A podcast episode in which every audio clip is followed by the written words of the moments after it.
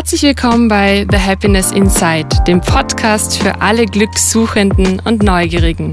Ich bin Valerie, Gründerin von The Happiness Institute, Coach, Yoga und Meditationslehrerin. Hallo und herzlich willkommen. Ich freue mich, dass du wieder reinhörst oder meinen Podcast womöglich gerade erst entdeckt hast. In dieser Folge von The Happiness Insight erwartet dich ein ganz besonderes Gespräch mit Johannes Schartner. Der gebürtige Salzburger ist Chef im Kraus, ein Wiener Lokal, das er mit seinem Casual Fine Dining Konzept zu einem neuen Ort für passionierte Gastronomie gestaltet.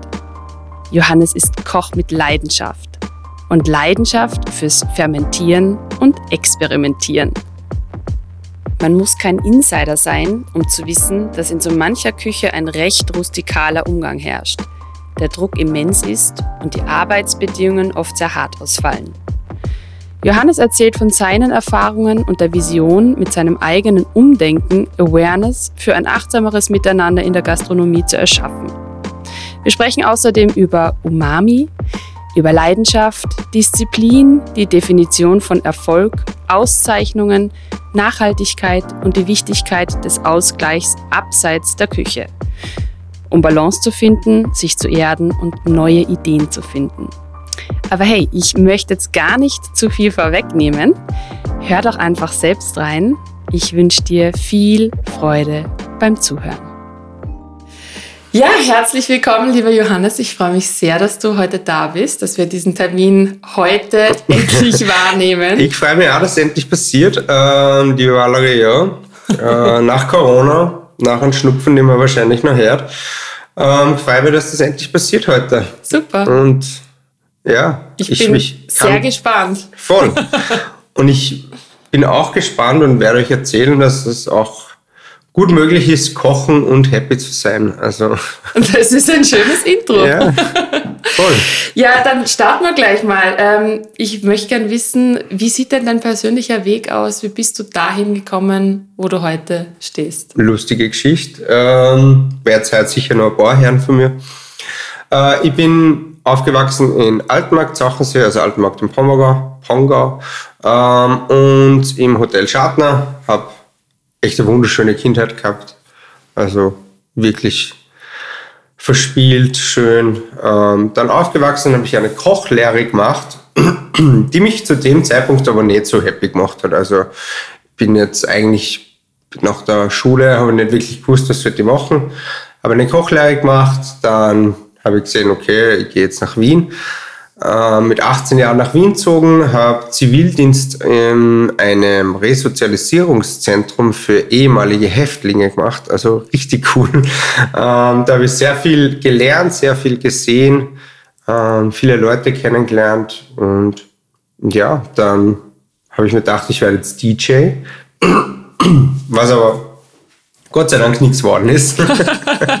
ähm, dann habe ich eigentlich so, äh, dann habe ich eine Ausbildung zum Tontechniker gemacht, dann habe ich die Matura nachgemacht und dann habe ich irgendwann angefangen, so vor sechs, sieben Jahren war das, wieder mich mit Kochen zu beschäftigen. Eigentlich war es so, dass ich nur, wenn jetzt Freunde zu mir gekommen sind, habe ich die eingeladen und gesagt, ja, kommt vorbei, ich koche halt was. Mm, dann habe ich mich immer mehr fürs Kochen interessiert, immer mehr und mehr und dann habe ich irgendwie das Fine-Dine-Erlebnis für mich äh, gefunden. Ich bin damals das erste Fine-Dine-Restaurant, was ich mir angeschaut habe, war es Marz und Sohn, damals noch ohne dem Lukas.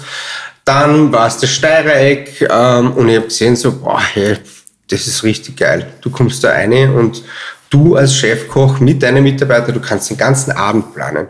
Du planst mehr oder weniger, wie man sicher schon von anderen Köchen oft gehört hat, eine Reise, äh, wo du den Gast mitnimmst und du kannst ihm Geschichten erzählen, du kannst den ganzen Abend durchplanen. Und da habe ich gesehen, okay, ich glaube, das muss ich machen. Und so habe ich dann wieder zum Kochen angefangen, habe eigentlich wieder die Basics gelernt und war wirklich so happy mit dem, was ich gemacht habe. Und immer gelernt, gelernt, gelernt und gesehen, okay, das ist richtig cool. Und dann habe ich auch ziemlich schnell zum Menükochen angefangen. Und das ist dann da, wo ich äh, mich zu Hause fühle. Mhm. Genau. Das ist ein spannender Weg mit, mit vielen unterschiedlichen Abstechern. Ja, genau. ähm, ja, also wirklich bin froh, dass ich den Weg gegangen bin. Mhm. Auf jeden Fall. Was waren dann so die größten Herausforderungen, denen du auf dem Weg begegnet bist? Mhm. Die größte Herausforderung war für mich, ich war da glaube ich so 24 Jahre alt, wieder in den Beruf zu gehen. Und natürlich, ich bin im Hotel aufgewachsen, ich gedacht, ja, ich habe das eigentlich nicht verlernt, ich kann das kochen. Aber dann denkt man, okay, in der Feinlein-Gastronomie muss man sehr genau arbeiten. Ähm, und das war dann schon eine Herausforderung wieder, vor allem das saubere Arbeiten, das genaue Arbeiten. Ähm, und wirklich, das muss, es muss jedes Ding, also alles, was man macht, muss immer passen. Und es ist aber keine Herausforderung, die man nicht meistern kann. Also, also ich würde es jetzt nicht Herausforderung, es war so, ich würde es eine Hürde bezeichnen, mir fehlt da gerade das Wort, aber es war einfach ein, eine Challenge, die man aber leicht meistern kann, wenn man will. Also mhm. für alle, die den Beruf lernen wollen, wenn man, wenn man das liebt, was man da macht, dann ist es richtig cool. Aber man muss es wollen, weil es, es schon auch hart ist. Ich meine, es ist jetzt nicht mehr so wie früher, so 90er, Anfang 2000er oder gar die 80er, war das Kochen schon was Hartes. Da hat man mindestens sechs Tage die Woche kackelt, so 80, 90 Stunden die Woche. So ist es in den meisten Betrieben, beziehungsweise so in meinem Betrieb nicht so. Wir haben eine Vier-Tage-Woche. Ich schaue, dass jeder seine Zeit zu Hause auch verbringt. Aber an den Tagen, wo wir da sind, muss schon alles passen und muss jeder das machen, was, was am Plan steht. Also, ja. Was sind so die Eigenschaften, die man mitbringen muss, um in die Gastronomie, in dieser Liga mitzuspielen oder mitzuspielen, mitspielen können? Mhm gibt es vieles, aber das Wichtigste ist Leidenschaft, Leidenschaft, Leidenschaft. Mhm. Und wenn man die nicht hat, wird, man's, wird man nicht weit kommen.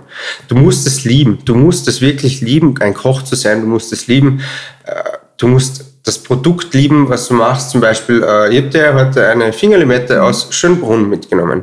Für mich war das eine unglaublich große Ehre, in der Orangerie Schönbrunn zu sein und ich stehe dann wirklich da vor dem Zitronenbaum und sage so, wow, cool, ich darf mit dem arbeiten. Und dann schaut man halt auch, dass man wirklich das ganze Produkt verarbeitet. Dann schaut man auch, dass das, äh, dass man was Cooles draus macht und man schaut auch, dass man nichts wegschmeißt von dem und dass das auch gut wird dann im, im, im Nachhinein.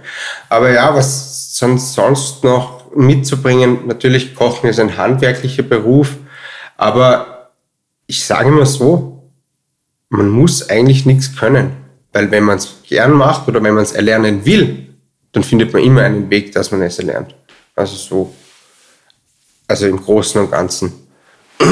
Man muss wahrscheinlich auch dem Druck standhalten, dem man, dem man da begegnet, weil du vorher gesagt hast, also in den 80er, 90er, Anfang 2000er Jahren war das noch ein, ein, vielleicht ein ganz anderer Umgangston, so ganz breit ja. gesprochen und vielleicht gibt es ja tatsächlich immer noch was. Es gibt heute noch hunderttausende Betriebe, die ihre Mitarbeiter wie Tiere behandeln, die ihre Mitarbeiter anschreien, manchmal sogar irgendwas nachschmeißen oder sonst was. Aber warum ist das so in der Branche? Also das, das kriegt man ja sogar als total außenstehender Laie mit, dass, ja, dass also diese Branche ist, ja sehr es ist leider, ist. Ja, es sind ähm, Entschuldigung, dass ich das so sagen muss, aber es sind leider ein paar Idioten dabei unter uns Köchen. Und ich verstehe es ja auch. Manchmal ist es bei mir so, wenn wir im Stress sind und es sitzen jetzt Gäste draußen, du weißt halt nie, ist unter den Gästen ein Bewerter oder wenn was falsch läuft. Es muss halt jedes Teller oder jeder Teller, wie man sagen will, ähm, so rausgehen, dass es perfekt ist. Es gibt nur perfekte Sachen oder es dürfen nur perfekte Sachen gemacht werden. Und deswegen ist eben der Druck so hoch, dass gewisse Küchenchefs dann halt zum Schreien anfangen, weil jeder hat mal einen schlechten Tag, jeder ist mal müde und dann passt halt irgendwas nicht und dann gibt's halt so übercholerische Küchenchefs, die halt dann herumzicken und schreien und was weiß ich, aber das macht's dann halt auch nicht besser und dann wird eigentlich, dann geht der Koch oder die Köchin am nächsten Tag auch nicht gerne in die Arbeit und dann so versuche ich eben nicht zu sein. Es, ich schaue immer, wenn unter meinen Mitarbeitern jemand ein Problem hat, dass ich ihn nehme, setze mich kurz hin und frage so, hey, was ist los? Wie geht's? Ist irgendwas oder kann man irgendwas helfen? Und das sind auch Sachen, die sich ändern müssen. Und deswegen, natürlich, ich habe das nicht so gemacht, da gibt es viele Vorreiter, aber jeden, der, jeder Koch, der sich da anschließt und der auf dem mitmacht und einfach seine, seine Mitarbeiter würdig behandelt, würdig bezahlt und, und, und ja, da, dann kann aus dem Beruf noch was werden. Weil es gibt viele junge Köche. Es, das, es ist immer die, die Aussage so, ah ja, es will keiner mehr kochen. Das stimmt aber nicht. Es gibt richtig viele junge Köche, wenn man die nicht behandelt, wenn man auf die schaut, wenn man denen auch einen kreativen Freilauf gibt. So, ich gehe oft zu meinen Köchen hin, ich schreibe, natürlich bin ich der Küchenchef von mir, aber es dreht sich doch nicht alles um mich, weil alleine könnte ich den Laden auch nicht schmeißen. Und es ist halt dann so, ja, okay, ich gebe meinen Köchen oder ich lasse einer was da. Ich, lasse, ich, ich setze ihn hin, ich hänge das Menü auf, was, wie ich mir das vorstelle und dann sage ich, schreib's dazu, was euch taugt. Wie würdest du das machen? Was, was glaubst du? Und dann greift das ganze Know-how von der ganzen Küche und jeder trägt seinen Teil bei. Und wenn die dann am nächsten Tag reinkommen und sagen, wow, das Gericht habe ich geschrieben oder da wie mit, dann, dann hast du am, am Abend danach, denkst du, da, da hast du ein Erfolgserlebnis, weil da die ganze Küche, nicht nur der Küchenchef. Und deswegen äh, finde ich das einfach cool, mhm. dass jeder seinen Wert hat in der Küche. Ja klar, ihr arbeitet ja quasi wie ein, wie ein System zusammen. Genau. Ja, und wenn ein Rad wegfällt, dann gibt es ein Problem. Genau. Das ist ja, also es ist ja, es gibt diese Systeme gibt es ja überall, die gibt es in der Familie, in, im, im Job, so eben in der Küche. Das heißt, umso wichtiger dass man hier mit, mit Wertschätzung und mit Respekt miteinander mhm. umgeht, damit einfach jeder sich gesehen und an, eins, an seinem Platz fühlt genau. und das Werkel läuft. Genau. ähm, wie sieht denn so ein klassischer Tag in deinem Leben aus? Wie kann man sich das da vorstellen? Ähm, ja, also ich stehe auf in der Früh, dann ist einmal das allererste, trinke ich einen Kaffee. Je nachdem, wie viel Zeit das ich habe, ähm, gehe zu Hause, mache noch irgendwas, wenn ich, wenn ich viel Zeit habe, tue ich vielleicht ein bisschen Radfahren davor ähm, oder ich gehe spazieren oder ich spaziere in die Arbeit manchmal.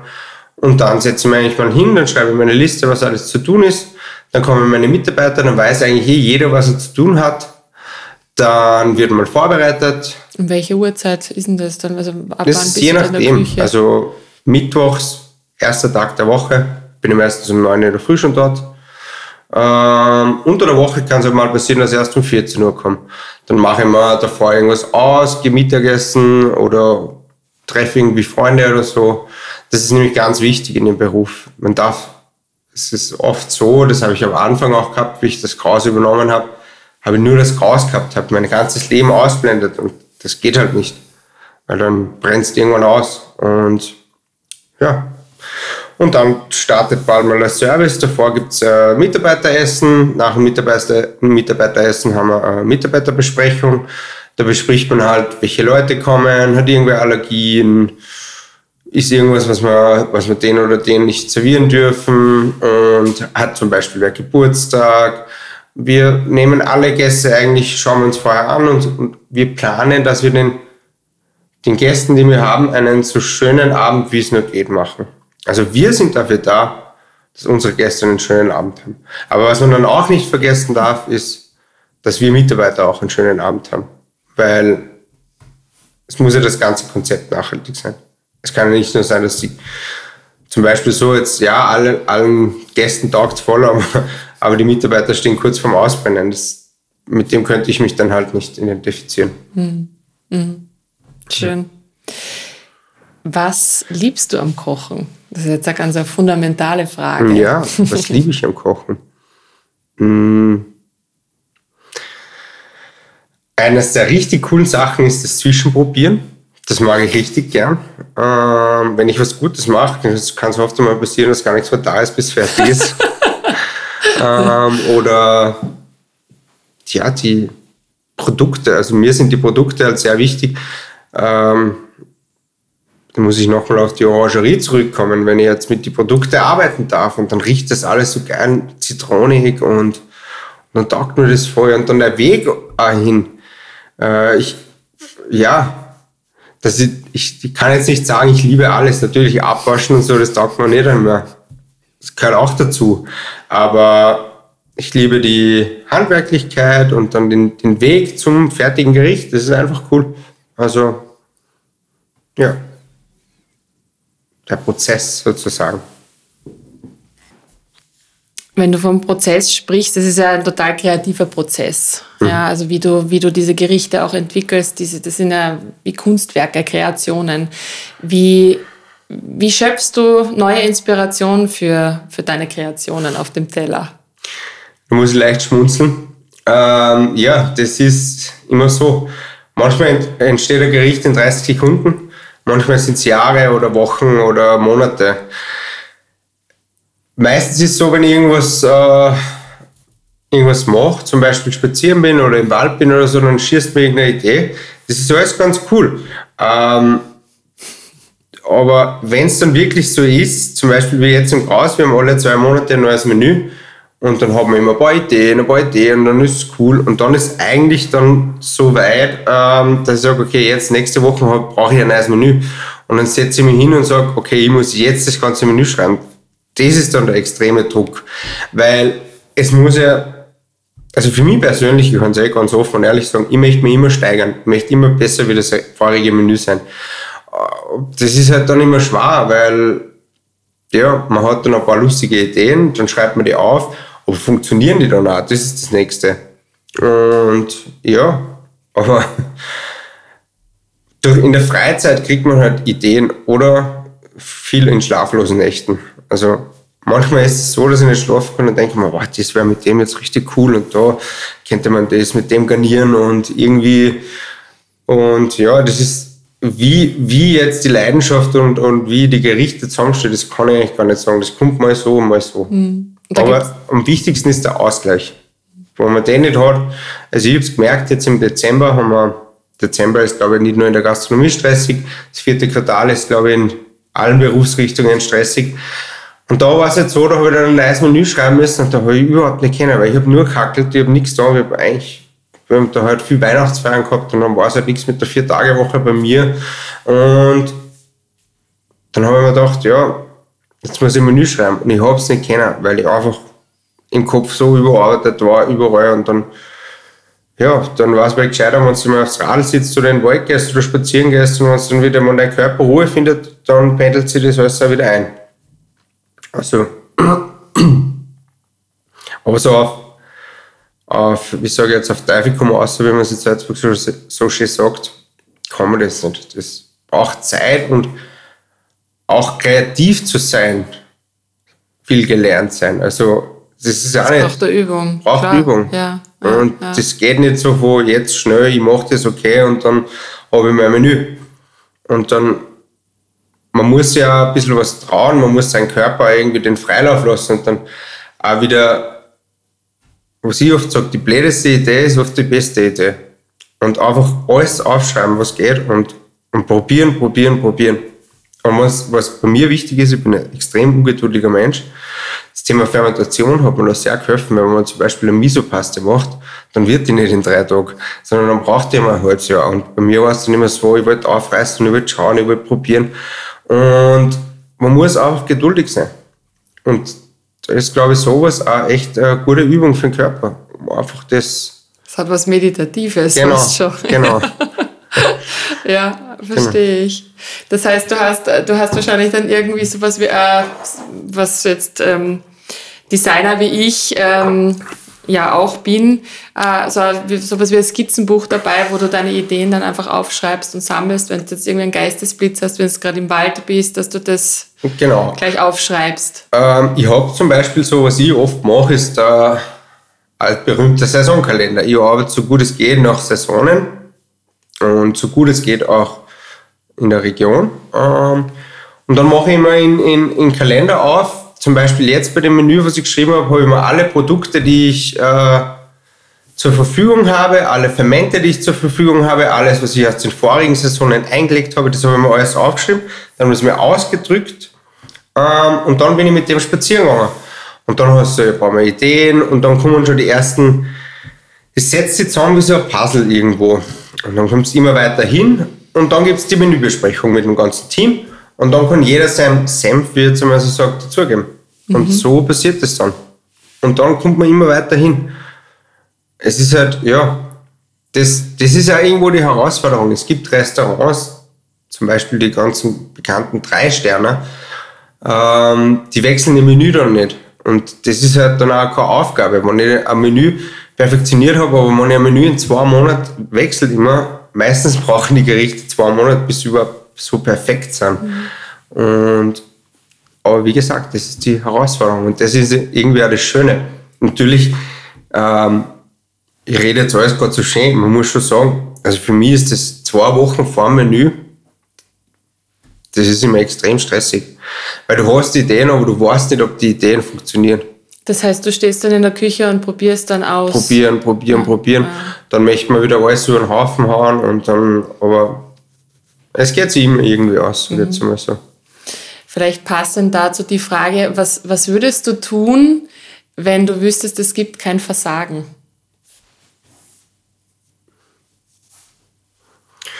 Gute Frage, ja. Hm wenn es kein Versagen gibt, dann würde ich trotzdem einfach weiterkochen. Immer in gewisser Weise Versagen kann man jetzt eh nicht hinnehmen, weil wenn, wenn, wenn bei mir jetzt zum Beispiel was wäre und ich habe am nächsten Tag Gäste, dann kann ich eh nicht versagen, dann mache ich was anderes draus. Und es gibt in dem Sinne kein Versagen. Und wenn ein Gast einmal das nicht schmeckt, dann schmeckt es ihm halt nicht. Das kann nicht jedem schmecken. Aber ich würde denken, gar nicht, ich würde gar nicht ans Versagen denken. Und in gewisser Weise gibt es bei uns im Beruf kein Versagen, weil man muss funktionieren und aber im positiven Sinne auch. Und man darf gar nicht ans Versagen denken, würde ich jetzt sagen. mhm. Ja, spannend. Also auch dieses ähm, sich immer wieder dahinter klemmen und das immer wieder versuchen. Also das, das alleine ist ja auch ein, ein, ein Akt der Geduld, wo mhm. du ja wirklich mit, mit eben, wie du vorher beschrieben hast, deiner Ungeduld dich auch konfrontieren musst, dass du da dran bleibst, bis es für dich auf dem Punkt ist. Ja. Ähm, ja.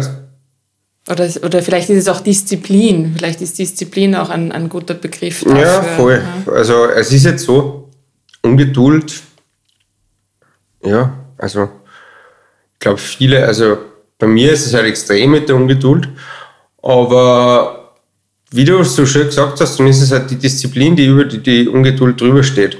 Man sagt, okay, ich kann das jetzt nicht ändern.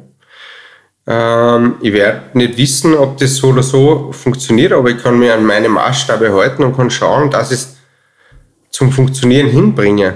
Und so kann man sich dann an das rantasten sage ich jetzt mal so. Mhm. Es ist immer leichter gesagt als getan, aber ja, ich glaube, es tut mir mit, mit, der schwer, mit der Frage ein bisschen schwer, aber ich glaube, das müsste so funktionieren. Vielleicht andersrum, was bedeutet Erfolg für dich? Das ist ja auch ein, ein, ein ganz individuell für sich ähm, zu definierender Begriff. Über die so Frage so habe ich schon kann. mal nachgedacht. Mhm. Und Erfolg für mich bedeutet jetzt nicht unbedingt Geld und Ruhm und sonst was, sondern der größte Erfolg für mich ist angenommen, du kommst zu mir essen und du hast einen schönen Abend bei mir und dir schmeckt mein Essen. Dann ist das der Erfolg, den ich haben will. Das ist das schönste Gefühl, wenn man sich lang was überlegt, lang an einem Gericht schreibt und dann es noch serviert und schön erklärt, Hintergründe und Geschichten dazu erklärt und dann sagst du zu mir, hey Johannes, das war richtig cool, der Abend hat richtig Spaß gemacht, der Essen schmeckt. Das ist der schönste Erfolg. Mehr will ich nicht. Da geht es mir nicht um Geld. Und was man auch dem Erfolg dazu sagen muss, dass nicht nur mir so geht, sondern auch den Mitarbeitern Spaß macht. Und dann ist es ein erfolgreicher Abend, weißt wenn jeder Gast happy nach Hause geht, ähm, jeder Mitarbeiter happy nach Hause geht und wenn er am morgigen Tag wieder happy in die Arbeit geht das ist der größte und schönste Erfolg, den man haben kann. Und wenn ich das immer weiterhin kriege, dann werde ich immer ein glücklicher Mensch sein. Und das ist meine Aufgabe und das ist meine Hürde zu schaffen. Und ich glaube, wenn ich so weiter tue wie jetzt und meine Mitarbeiter auch mit dem Drive, natürlich was von jedem abhängt und auch von mir abhängt, aber dann kommen wir genau dahin, wo wir sein wollen. Und das ist viel wichtiger wie Geld oder sonst was. Mhm. Weil, ja, wenn ein Gast happy rausgeht, dann erzählt das weiter. Und dann kommt der nächste Gast, der was auch happy rausgehen kann. Und das ist ein schöner Erfolg. Schön, das kann ich, kann ich unterschreiben. Also ähm, Erfolg definiere ich ähnlich und natürlich in einer ganz anderen Branche, aber ich glaube auch, dass es, dass es wichtig ist, etwas weiterzugeben, ein Gefühl weiterzugeben, ja. dass die Menschen vielleicht ein Stück näher zu sich bringt. Und das kann man mit Coaching machen oder eben mit einem guten Essen machen. Ja, ja. voll. Ähm, Erfolg und die Bewertungen oder auch die Auszeichnungen, die Sterne und so weiter. Das würde mich jetzt irgendwie noch interessieren, weil äh, es ja gerade, wenn es um Fine Dining geht, ja schon eben der Druck auch daher kommt, das hast du vorher auch selber gesagt, dass man ja auch nicht weiß, wer wer unter den Gästen sitzt, mhm. ähm, dass da jemand vielleicht ist, der das Essen, die Kreationen bewertet. Mhm. Wie, wie, wie geht es dir mit dem? Also das macht ja wahrscheinlich auch noch einmal zusätzlich einen gewissen Druck. Ja, voll. Also kurz für alle Zuhörer, dass sie sich auskennen. Unser Restaurant wurde dieses Jahr letztes Jahr mit drei Hauben bewertet, was für eine Einstiegsbewertung eigentlich echt, echt cool ist. Ich habe mich sehr gefreut. Das war wirklich ein fast schon ein Ritterschlag, kann man sagen. Und ähm, natürlich jeder Koch oder die meisten träumen von, von coolen Bewertungen. Und ich sage es mir immer wieder selber, aber das ist nicht alles. Ich, natürlich, wenn Sie mir jetzt meine drei Hauben wegnehmen werden, weiß ich auch nicht, ob ich so happy wäre. Ähm, da muss man schon ganz ehrlich sein. Aber ich glaube, ich muss ja auf den vorigen Punkt wieder gehen wenn trotzdem jeder Gast rausgeht und, und das Feedback von einem Gast, das ist so, so oft und, und direkt danach, das ist eigentlich ähm, fast viel wichtiger. Natürlich sind die Bewertungen schon auch wichtig, bitte nicht falsch verstehen. Aber ich glaube, wenn jetzt jeder Gast happy rausgeht und jeder Gast das Gleiche, also bei uns ist es so, jeder Gast ist genau gleich, ob da jetzt der Präsident da sitzt, ob der da sitzt, jeder Gast ist gleich viel wert. Und wenn alle happy sind, dann ist auch der Bewerter happy. Weil ich kümmere mich um einen Bewerter, ich weiß nicht, wer der Bewerter ist, aber da wir uns, da wir jeden Abend dann, äh, jeden Gast einen schönen Abend äh, machen, oder sagt man, ähm, verschaffen wollen, ähm, oder dann, dann ist es auch sehr gut und dann wird auch der Bewerter happy sein.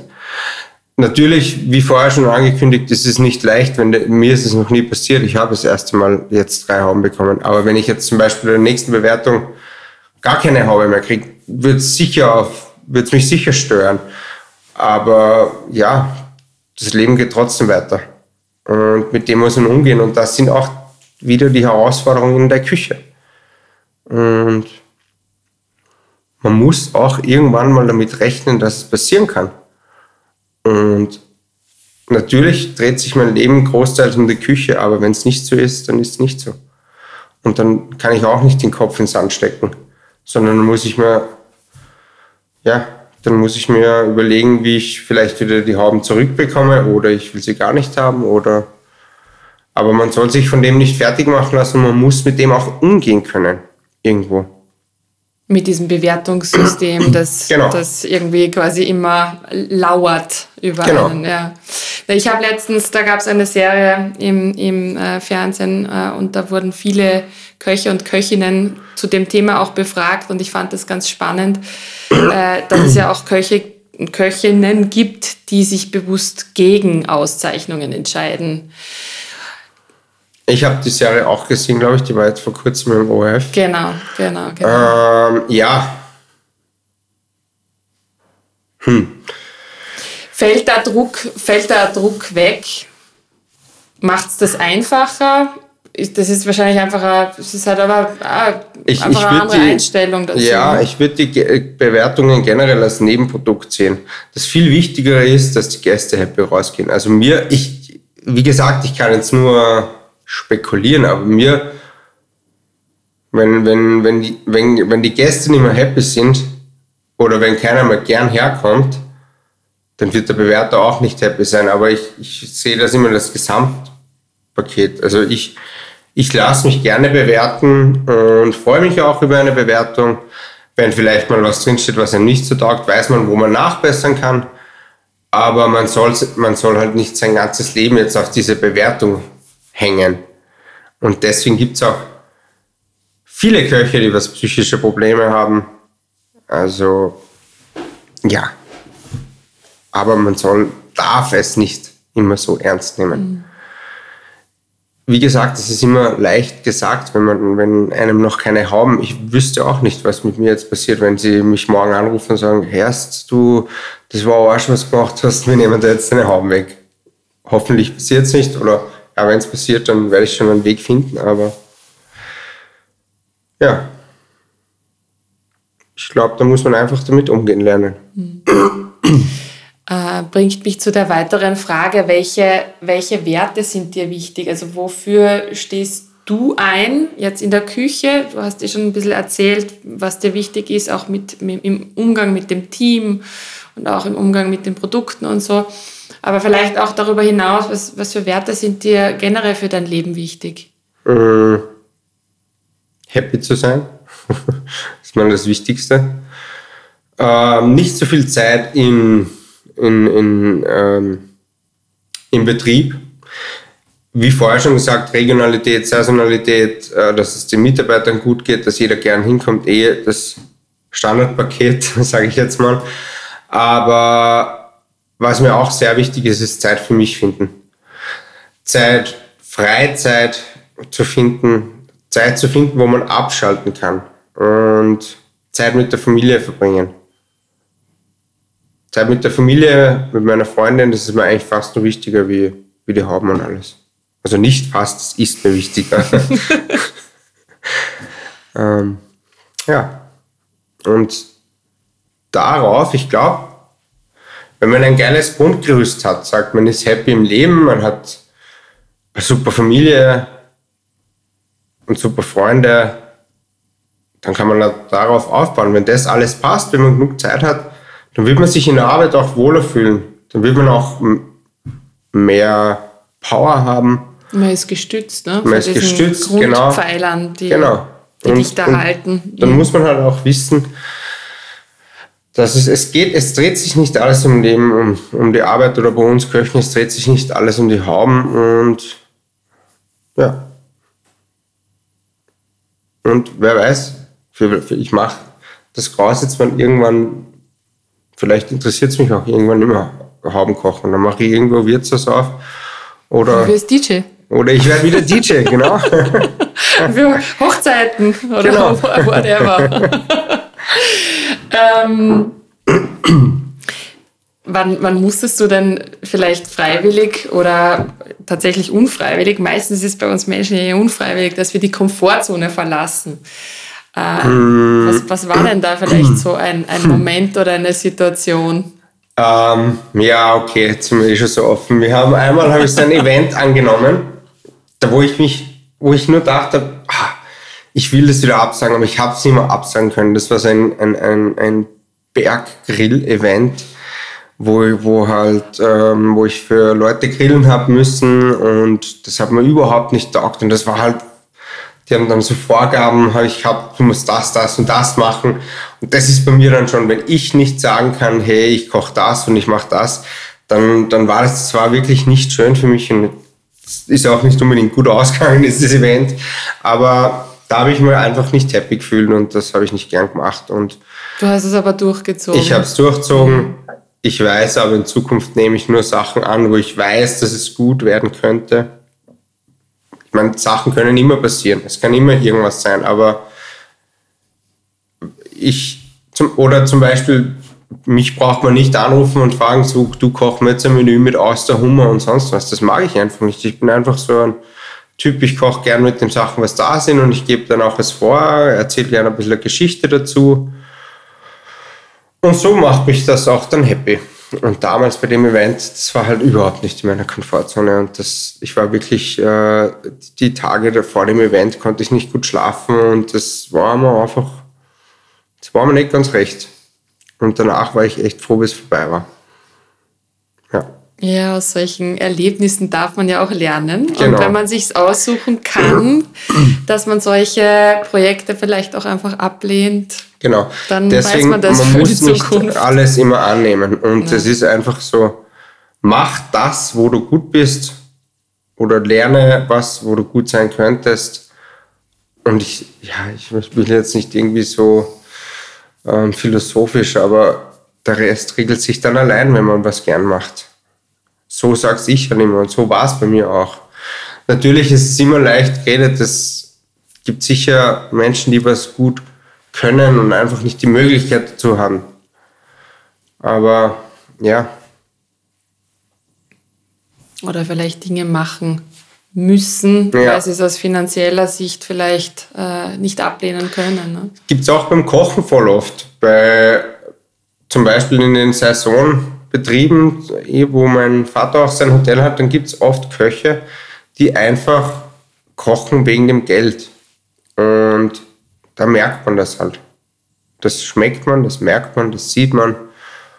Und ja, das finde ich dann halt immer ein bisschen schade. Aber gehört leider auch zum Beruf. Du, so wie es in jedem Beruf oder generell im Leben diverse Facetten halt gibt. Gell? Ja. Also es äh, ja, ist, ist, ist halt auch einfach individuell das Leben. Voll. Und ähm, so individuell das Leben ist, so unterschiedlich sind auch die Geschmäcker der Begriff Umami, weil ich jetzt jemanden da habe, der Profi ist. Äh, mein Freund und ich sind totale Fans von diversen Kochshows. Ich weiß nicht, wann das irgendwie eingerissen ist, dass wir, dass wir uns das irgendwie alles reinziehen. Und da ist immer die Rede von Umami. Jetzt gebe ich noch ein Ei rein, weil Umami. Oder äh, Algen, was weiß ich, Umami. Ähm, erzähl doch mal, was, was ist Mm, ja. Umami, was hat es damit auf sich? Was ist Umami? Umami ist so, man sagt immer der fünfte Geschmackssinn. Ähm, vollmundiger Geschmack, fleischähnlicher Geschmack. Ähm, stark geprägt von der asiatischen Küche, muss aber nicht sein. Also wir sagen mal, was ist, was ist so das Grundbeispiel an Umami ist eine Sojasauce. Oder eine Shoyu, wie man es eigentlich sagt. Das hat so einen, einen, einen richtigen Wumms voller Umami. Aber was kann auch Umami sein? Pilze zum Beispiel, Tomaten haben viel Umami. Und das ist einfach ein runder Geschmack. Ähm, fleischähnlich auch und in der vegetarischen Küche auch nicht mehr wegzudenken, Umami, weil das eben geschmacksvoll und, und das ist auch sein sättigendes Gefühl dann und sein happy Gefühl. Also es macht Umami Deswegen macht dich frage ich nämlich, ja. weil ich das spannend finde, weil offensichtlich ist das ist es das, was es quasi wirklich einhüllt in so ein Glücksgefühl. Genau. So klingt das und für mich, ohne zu wissen, was es ganz konkret und handfest ist. Genau. Mhm. Umami muss aber nicht unbedingt mit Fleisch zu tun haben. Also ganz im Gegenteil. Ähm, ich bin ja mit Umami durch die Fermentation sehr oft ähm, umgeben. Also das ist wirklich fast alle Fermente. Also kurzer, kurzer Abstecher in die Fermentation. Also Fermentation heißt nicht nur Sauerkraut, sondern Fermentation ist auch eine Sojasauce, ein Miso und sowas zu machen und Umami herzustellen. Also eigentlich, ja, was ist noch Umami oder, oder was, wie kann man Umami faken, ist mit Glutamat zum Beispiel, aber das braucht man eigentlich nicht, weil ja, Umami ist einfach das, ähm, wo ich wirklich viele Geschmäcker dabei habe und wo, wo ich mich dann happy fühle und wo, wo es nach was schmeckt. Und gerade in der vegetarischen Küche ist das so geil, weil du eben dann ein vegetarisches Gericht mit ein bisschen einer Misopaste oder mit, einer, mit verkohlten Tomaten oder so, kannst du das so geil heben, dass das eben richtig gut schmeckt. Und das wird uns in Zukunft noch viel, viel öfter vorkommen oder unterkommen, weil es nicht mehr wegzudenken ist. Und es ist einfach ein vollmundiger Geschmack. Und ja. Könnte man das jetzt so ähm, ganz naiv gefragt auch mit, mit Butter und Salz machen? Weil Butter und Salz, also Fett Butter und Salz, und Salz ja ist ja auch Umami. glücklich macht. Ja. Ist, ist es auch. Ich meine, jedes vegetarische Gericht schmeckt besser, wenn du einen Löffel Butter reingibst. Ja, Eben. Und ja, aber man muss da nicht unbedingt auf, auf was Tierisches zurückgreifen. Mhm. Also man kann es eben mit einer guten Sojasauce oder Pilzstaub. Es gibt auch schon an alle Zuhörer bitte nicht zu die Umami-Gewürzmischungen greifen.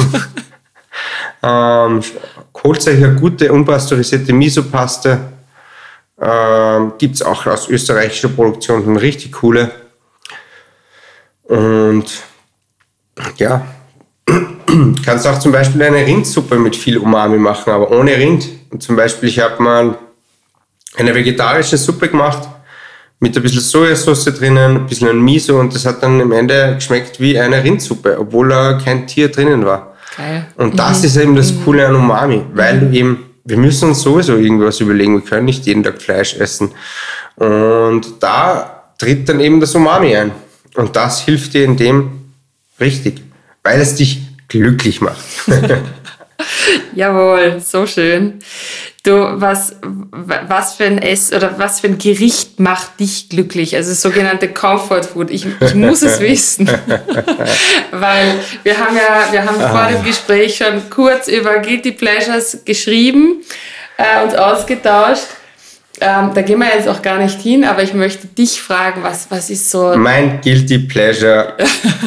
Okay, ich glaube, meine Freunde wissen es alle, ist Kebab aber nicht irgendein Kebab, sondern Ferhat Döner. Ich, will, ich musste an dieser Stelle leider ein bisschen Werbung machen. That's the shit. Das ist geil. Der, ist, der nimmt Biofleisch, brät das auf Holzkohle, der macht sein Brot selber. Ach, ich glaube, ich muss nach der Aufnahme eh schon hinfahren. es ist ein Wahnsinn, wirklich. Und das ist halt der Döner oder der Kebab, der wird immer so schlecht gemacht. Ja, es gibt sicher 80 Prozent der Dönerläden in Österreich sind nicht auf dem Gesundheitsstandard, was sie sein sollten. Und Hygiene will ich gar nicht reden anfangen. Aber Fairhard, da passt alles, da ist alles gut, der, das ist ein Wahnsinn. Dann noch ein bisschen fermentierte Hot Sauce dazu, die ich immer selber mitnehme und dann ist, that's the shit, das die ist geil. dabei. Immer, immer. Ich habe immer okay. irgendwo eine Hot Sauce dabei. Man kann wie nie wissen, was passiert. okay. Ähm, den Link stellen wir natürlich in die Show Notes, ja, damit, äh, Bitte damit alle zum Kebab essen gehen. Ja. Vielen Dank dafür. Du, wir kommen eh schon zum, zum Schluss unseres Gesprächs. Ich habe noch ein, ein paar mir sehr wichtige Fragen. Und zwar die erste davon wäre, wenn du fünf Minuten Sendezeit hast in der Primetime und du könntest sagen, gestalten, äh, zeigen, was auch immer du möchtest. Wie würdest du diese fünf Minuten nutzen? Ich würde zuerst mal meine Lieblingsproduzenten äh, und Bauern aus Österreich vorstellen, ähm, würde, würde, denen, würde deren Produkte zeigen und dann würde ich ähm, den Leuten zeigen, wie man geil kochen kann, ohne dass man jetzt irgendwas Tierisches verwendet. Ich bin, ich habe das gerade, ich glaube, da denkt sich jetzt jeder, Herr, was ist das für eine von Ferhat Döner mit Fleisch, extra Fleisch, wenn es noch, und dann will ich irgendwas für vegane Gerichte erzählen. Aber ja, es ist so, also ich würde mir halt wünschen, ich bin selber extreme Fleischtiger, aber es ist so, viele Leute wissen nicht, was man mit, gerade springen wir noch eins zurück, mit Umami machen kann. Kannst eine richtig geile Pasta machen, wo kein Fleisch drin ist. Du kannst jedes Gericht veganisieren, aber auch ohne, dass du jetzt irgendwie zu Ersatzprodukten greifst, sondern du nimmst zum Beispiel Pilze, ein bisschen Miso, ein bisschen Sojasauce, geile Tomaten können auch aus der Dose sein. Es gibt gute Biotomaten, gerade jetzt im Winter. Biotomaten ist richtig geil. Und dann würde ich zeigen, kurz, wie kann man Alltagsgerichte zu Hause gut machen und wie kann man das ähm, wie kann man einfach gut kochen. Ich muss da nochmal was einwerfen. Ähm, wer interessiert ist, an, an, vegetarisch oder vegan zu kochen, ähm, muss ich wieder ein bisschen Werbung machen. Holt euch die Bücher von der Katharina Seiser, KTS-Kultur. Äh, beeindruckende Frau, macht richtig coole Kochbücher und die zeigt auch, wie man vegan richtig geil kochen kann.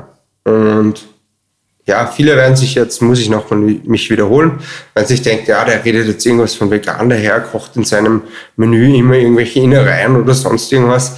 Aber ja, wenn es geht, zu Hause oder wie kann man sich einfach Gerichte machen, was wir alle machen sollten in Zukunft, weil sonst wird die Welt nicht mehr lang stehen.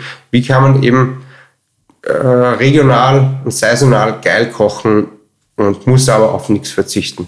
Das würde ich zeigen. Vielen Dank dafür. Gerne. Wie wäre es, wenn du ein Kochbuch machst?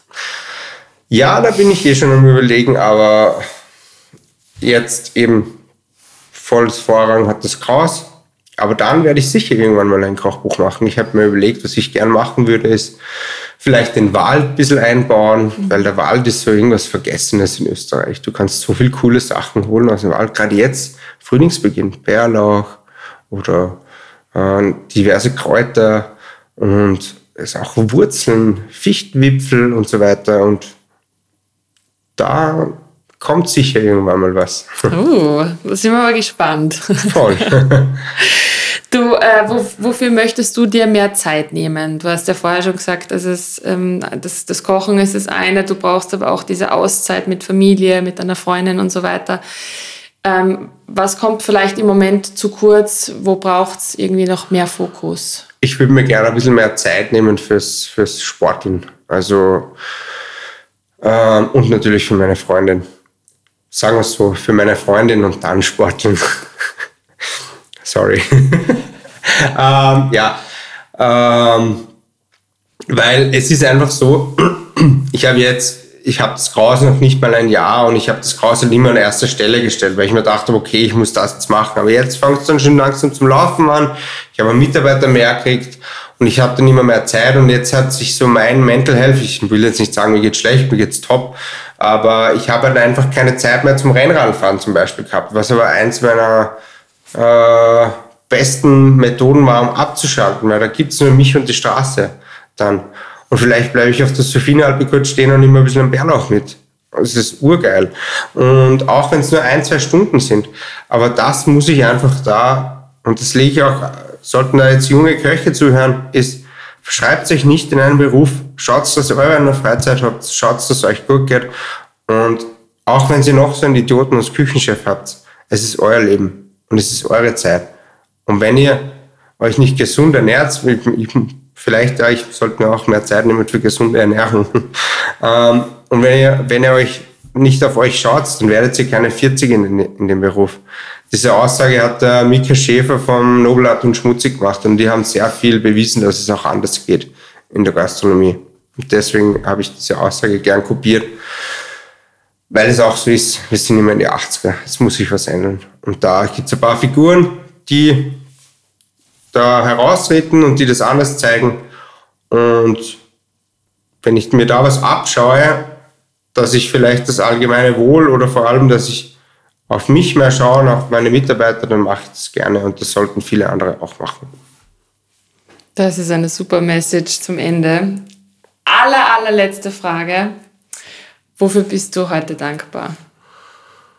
Mhm, wofür bin ich heute dankbar? Ja, dass ich so einen coolen Betrieb aufbauen durfte, dass meine Freundin das immer noch mit mir mitmacht, wenn ich zum Beispiel mal erst um halb eins nach Hause komme, sie aber schon wieder um halb sieben aufstehen muss, dann noch mit mir redet, ja, wie war dein Tag? Also dankbar, dass sie mir da so viel Kraft gibt, dankbar, dass ich so eine coole Familie im Hintergrund habe die sich immer mit mir freuen, manchmal sogar mehr freuen für mich, wie ich mich überhaupt freue. Dankbar an ein wunderbares, geiles Team im Kraus. Und man soll auch die wesentlichen Sachen nicht ver ver vergessen. Dankbar, dass ich äh, jeden Tag was zum Essen habe, dass es mir gut geht, dass ich gesund bin.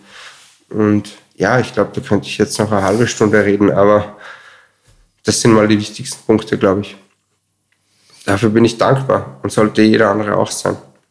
Ja, ich glaube, es geht einfach darum, dass man immer wieder mal Bewusstsein schafft, das, was, genau. was wir haben, wie privilegiert wir jetzt in unserer Situation auch sind und das wertschätzen. Ja, voll.